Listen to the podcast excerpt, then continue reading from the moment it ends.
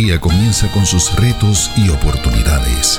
La vida nos enfrenta constantemente a tiempos de decisión, pero hoy se presenta una nueva alternativa para corazones que buscan. AMEC Casa de Alabanza presenta Reflexiones de Esperanza. Palabras de aliento para nuestro diario vivir con el pastor Misraim Esquilín.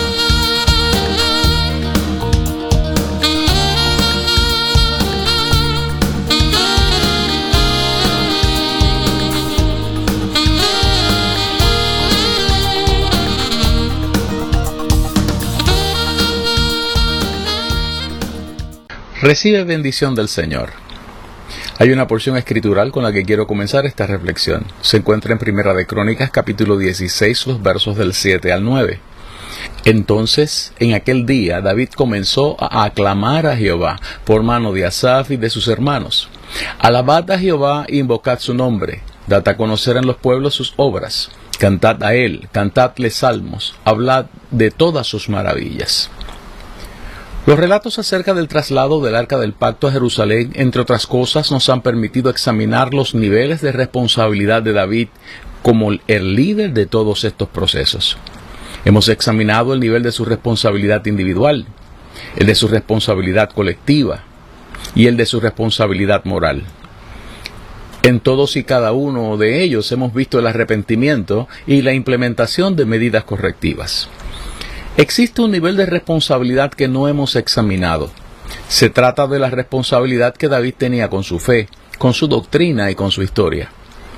Este nivel de responsabilidad es el que le provocó a presentarse ante el Señor y ante el pueblo de Israel vestido de lino fino y usando un efod para danzar durante esa celebración. Así lo dice Primera de Crónicas 15, verso 27. Ya conocemos que David danzaba así como una representación profética de la iglesia, así como una representación profética de Cristo, rey del linaje de David y sumo sacerdote según el orden de Melquisedec. Escuchemos lo que dice el Salmo 110 y verso 4 a este respecto. Juró Jehová y no se arrepentirá. Tú eres sacerdote para siempre según el orden de Melquisedec. Escuchemos lo que dice el Nuevo Testamento acerca de lo que yo acabo de compartir contigo. Hebreos capítulo 5, los versos del 6 en adelante. Como también dice en otro lugar, tú eres sacerdote para siempre, según el orden de Melquisedec. Y Cristo, en los días de su carne, ofreciendo ruegos y súplicas, con gran clamor y lágrimas al que le podía librar de la muerte, fue oído a causa de su temor reverente. Y aunque era hijo, por lo que padeció aprendió la obediencia y habiendo sido perfeccionado, vino a ser autor de eterna salvación para todos los que le obedecen, y fue declarado por Dios sumo sacerdote según el orden de Melquisedec. Este nivel de responsabilidad también llevó a David a asignarle un lugar preponderante a la adoración al Señor en todas sus manifestaciones. Esto es, la adoración visual, la adoración vital, la adoración vocal y la adoración volitiva. Las primeras dos manifestaciones han sido analizadas en reflexiones anteriores. En esta reflexión iniciaremos el análisis de la adoración vocal, particularmente el poder de la oración y de la alabanza. Es un hecho comprobado que los seres humanos hemos sido desarrollados para adorar. Nuestros cerebros están alambrados neurofisiológicamente para adorar. O sea, siempre adoramos. Lo más relevante aquí es saber qué o a quién adoramos. Pero, ¿qué es la adoración? ¿Cómo podemos definirla? Harold Best definió la adoración como la efusión, el derramamiento continuo de todo lo que somos, todo lo que hacemos y todo aquello que podemos alcanzar en la luz del Dios que hayamos escogido o que estemos escogiendo. No olvidemos que siempre hay un Dios al que adoramos. La adoración cristiana es la respuesta que nosotros le damos a Dios. Los cristianos creemos que respondemos en Cristo Jesús al amor de Dios. Y la Biblia dice que Dios nos amó primero. Así dice Primera de Juan capítulo 4 y verso 19. Dwight Bradley decía que la adoración es como una tierra seca clamando por lluvia. Es una vela en el instante en que ésta es encendida. Es una gota en la búsqueda del océano y es una voz en la noche clamando por ayuda. Bradley añadía que adorar es el alma de pie, asombrada ante el misterio del universo. Es el tiempo fluyendo hacia la eternidad. Es el ser humano subiendo las escalinatas del altar para llegar a la presencia de Dios. Otro teólogo cristiano, Oswald Chambers, decía que la adoración es darle a Dios lo mejor que Él nos ha dado a nosotros. La mayoría de los teólogos cristianos han dicho que no se trata de ver la adoración como algo que forma parte de nuestra vida. La vida cristiana es adoración.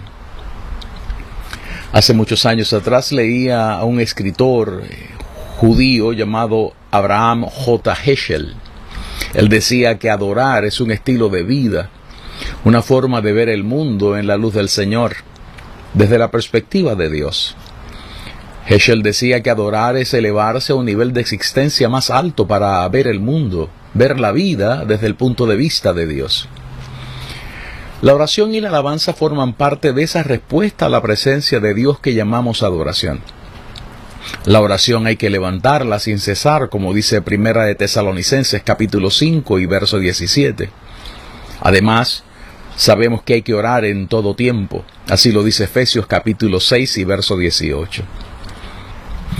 Desde el punto de vista de la oración, Heschel, quien fue un teólogo judío, decía que el propósito principal de esta, de la oración, no es formular peticiones. El propósito de la oración es alabar, cantar, porque la esencia de la oración es la canción, y el ser humano no puede vivir sin canción. Este rabino judío que pasó mucho tiempo compartiendo y enseñando con los cristianos, decía que la oración comienza al borde de lo que él llamaba el vacío, de la desolación, cuando nuestros poderes humanos se acaban. Él añadió que la oración sirve a varios propósitos. Sirve para salvar del olvido a la vida interior del ser humano ella sirve para aliviar las angustias y para permitir que participemos de los misterios de la gracia y de la dirección de Dios. En última instancia, no podemos experimentar con la oración como una acción o un acto por el bien de otra necesidad u otra cosa. Oramos, como decía Heschel, oramos para poder orar. Este teólogo que marchó en Selma con Martin Luther King Jr. decía que la oración es una perspectiva desde la que podemos ver, desde la que podemos responder a los retos que enfrentamos en la vida. Los seres humanos en la oración, decía él, no procuran imponer su voluntad a la de Dios. Los seres humanos procuran en la oración imponer la voluntad de Dios y su misericordia sobre ellos mismos. La oración es entonces necesaria para hacernos conscientes de nuestros fracasos, de nuestras recaídas, de nuestras transgresiones y de nuestros pecados. Heschel, quien perdió a casi toda su familia durante la Segunda Guerra Mundial, murió con la Biblia abierta sobre su pecho. En Isaías capítulo 53. Él decía que la oración es más que prestar atención a lo santo. La oración ocurre como un evento. Esta, decía él, consiste de dos acciones internas.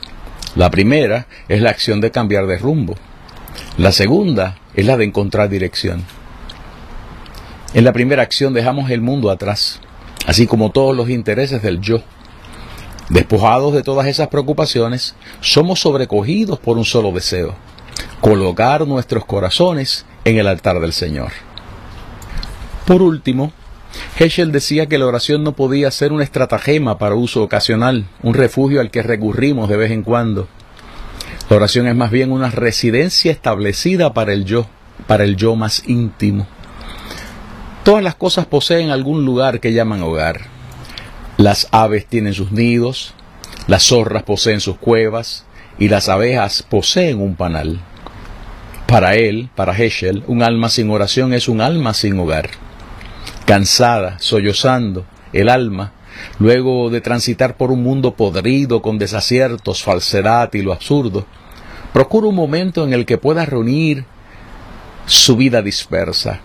Es un momento en el que puede desviarse de las pretensiones y de los camuflajes, en el que se puede simplificar cada complejidad, en el que se puede pedir ayuda sin ser un cobarde. Ese hogar es la oración. Sus atributos son la continuidad, la permanencia, la intimidad, la autenticidad y la formalidad, porque para el alma la oración es su hogar. Es muy interesante saber que Jesucristo le dedicó una porción de tiempo muy significativa a la oración. Ahora bien, ¿por qué necesitaba orar tanto el Hijo de Dios? Sabemos que Él estaba modelándonos una vida de oración. Además, a base de lo antes expuesto, orar es mucho más que hablar con el Padre que está en los cielos. Si orar es el hogar del alma, Jesucristo oraba porque allí su alma se encontraba en el hogar del Padre. Si orar es una forma de alabanza, entonces Jesucristo estaba cantando constantemente. Preguntamos, ¿estamos acudiendo con frecuencia a ese hogar? ¿Estamos siguiendo el modelo de Cristo? Sabemos que la Biblia dice muchas cosas acerca de la oración. Entre estas, ella dice que la oración de fe salvará al enfermo, Santiago 5:13 y que la oración eficaz del justo puede mucho. Verso 16 de ese mismo capítulo 5. Sabemos que la Biblia dice que la oración santifica todas las cosas. Primera de Timoteo capítulo 4 y verso 4. Y que todas nuestras peticiones pueden ser dadas a conocer en toda oración y ruego. Así lo dice Filipenses capítulo 4 y verso 6. Sin embargo, los acercamientos a la oración que se han formulado en los planteamientos anteriores trascienden el área de las necesidades y de las peticiones. Esas dimensiones de la oración lucen cada vez más como los acercamientos paulinos a varias de las iglesias y a algunos personajes del mundo del Nuevo Testamento. Veamos algunos ejemplos. A Timoteo, Pablo dijo que las oraciones tenían que ser levantadas por aquellos que Dios ha puesto en eminencia para que nosotros podamos vivir quieta y reposadamente en toda piedad y honestidad. Eso está en 1 Timoteo capítulo 2, los primeros versos. A la iglesia de Colosas le dijo que las oraciones tenían que ser levantadas para que pudiéramos estar firmes, perfectos y completos en todo lo que Dios quiere. Eso es el capítulo 4 y verso 12 de esa carta. A esa misma iglesia le dijo que había que orar para ser llenos del conocimiento de la voluntad de Dios, en toda sabiduría e inteligencia espiritual. Colosenses capítulo 1 y verso 9. A la iglesia en Filipo le dijo que la oración era por la comunión en el Evangelio de los hermanos en Cristo. Filipenses 1.4. A la iglesia de Éfeso le dijo que la oración era por el denuedo, para que ella hubiese denuedo para la predicación. Efesios 6, versos 18 y 19 para recibir espíritu de sabiduría y de revelación en el conocimiento de Cristo, Efesios 1 del 15 al 17, para ser fortalecidos con poder en el hombre interior por el Espíritu de Dios, Efesios 3, los versos 14 al 17. A la iglesia en Corinto le dijo que la oración tenía que ser levantada para que muchas personas pudieran dar gracias por la bendición recibida, segunda de Corintios capítulo 1 y verso 11. Hay muchos ejemplos adicionales en el Nuevo Testamento. ¿Esto significa que no podemos pedir o presentar peticiones en nuestras oraciones?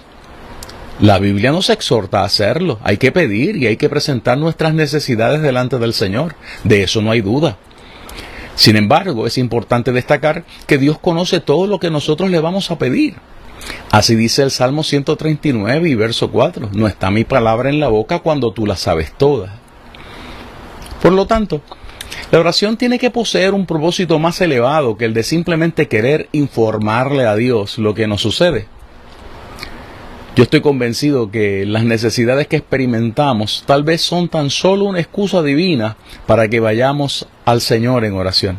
Y así Él pueda tener la oportunidad de dialogar con nosotros en el lugar que hemos llamado el lugar del alma. La oración como adoración vocal es reflejada en muchos de los salmos. Estos son realmente oraciones que fueron compuestas para ser cantadas como himnos. Hay algunas preguntas que son válidas en ambos casos, el de la oración y el de la alabanza. Estas preguntas fueron formuladas por el profesor William Asher Williman. Una de ellas es la siguiente. ¿Qué dice nuestra adoración acerca de Dios? La otra, ¿Qué diría Dios acerca de nuestra adoración?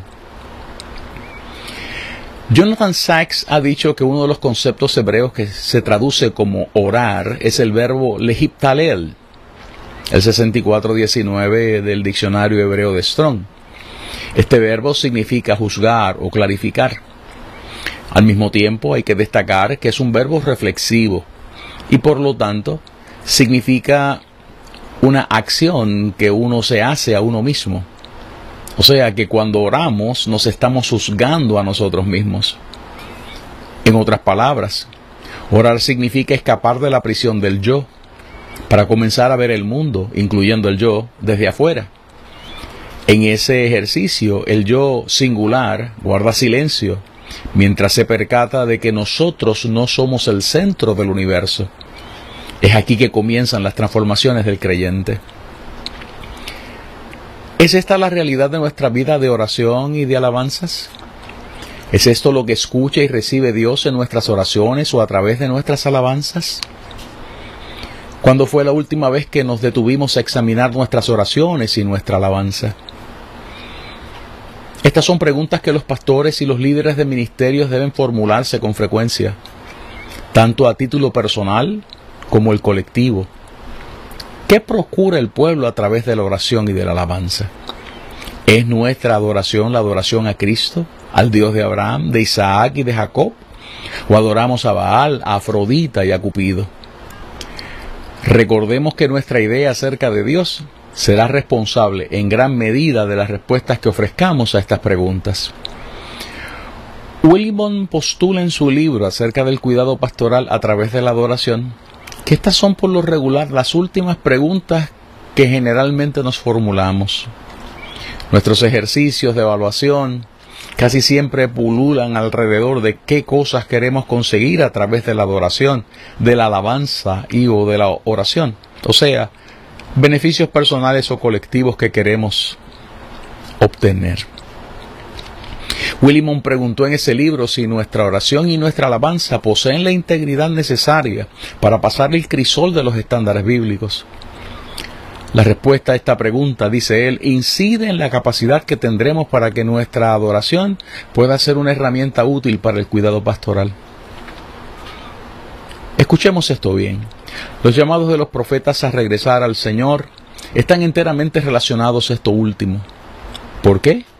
Porque cuando las naciones, las familias y los seres humanos pierden la capacidad de entender esto, terminan adorando otra idea de Dios.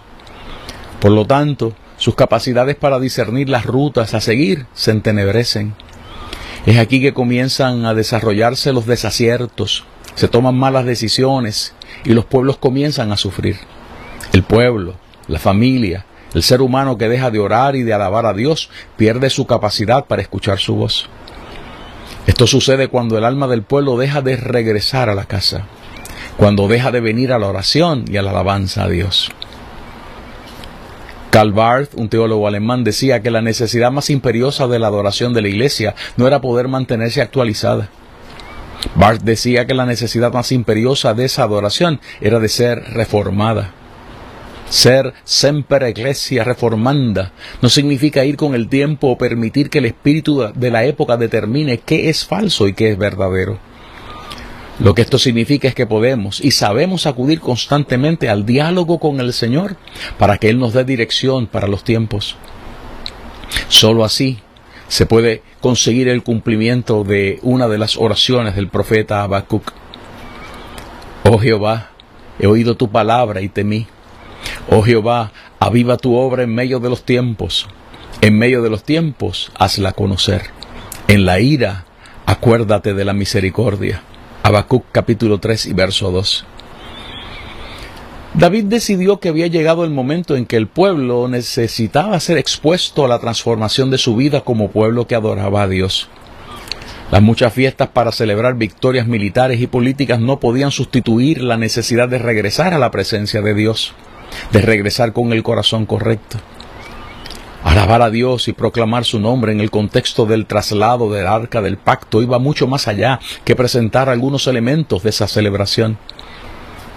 El análisis del capítulo 16 de Primera de Crónicas nos arrojará más luz al respecto. La oración de David en ese capítulo es un manifiesto teológico muy poderoso. David quería allí destacar el valor de la adoración que se escucha, la alabanza y la oración en todo este proceso. Hemos sido impactados en el espíritu que Dios va a utilizar el COVID-19 para provocar un avivamiento sin precedente en todo el planeta. Estamos intensificando nuestra oración para que el Señor tenga misericordia y nos conceda ese favor. Esta súplica ha formado parte de nuestras oraciones por los pasados 20 años. A continuación, parte de una reflexión acerca de esto que fue publicada en febrero del 2008. Cito, es un secreto a voces que casi todo el mundo reconoce que las situaciones en las que vivimos como puertorriqueños solo pueden ser transformadas por una intervención milagrosa de Dios. Sí, un avivamiento de los cielos es lo único que puede hacer cambiar la vida y el rumbo que llevamos como pueblo. E. M. Bounds dijo en una ocasión que la oración es el arma más efectiva para producir y mantener un avivamiento. Bounds argumentaba que la oración en su esencia misma nos obliga a mirarnos por dentro, a reconocer con humildad nuestros pecados y nuestras faltas y humillarnos delante de nuestro Dios. A renglón seguido, Bounds describía cómo es que nada puede superar esto para mover el corazón de Dios y conseguir que Él se derrame sobre su pueblo. Hace algunas semanas atrás, mientras reflexionábamos junto a la iglesia acerca de las claves para desarrollar una vida profunda, decíamos que necesitamos una intervención del Espíritu que nos libere de los triunfos que la letra tiene sobre el Espíritu, como dice segunda de Corintios capítulo 4 y verso 6 que nos ayude a vencer en esa lucha que tienen muchos cuando tienen que escoger entre adorar a Dios o al becerro de oro. Estas luchas y otras similares no solo nos han llevado a echar a perder el carácter revolucionario del Evangelio, el otro resultado es que la oración se ha hecho inútil y errónea. Sin duda alguna, hay que orar para que se desate un avivamiento con señales de lo alto. Mas no es menos cierto que hay que orar para que ese avivamiento desate una reforma de la iglesia. Sí, hace falta un avivamiento y suplicamos por la inundación de bendiciones sobre todo el pueblo. Mas no es menos cierto que un derramamiento de esa categoría sobre gente desobediente y que resbala es perder el tiempo. Se requiere un avivamiento de cambios de conductas, de cambios en pensamientos. Se requiere un avivamiento que provoque separación del pecado, que provoque obediencia, humildad, simpleza, autocontrol, modestia. Sí, un avivamiento que devuelva la cruz sobre nuestros hombros y que nos devuelva a una vida de adoración comprometida un avivamiento que limpie la iglesia.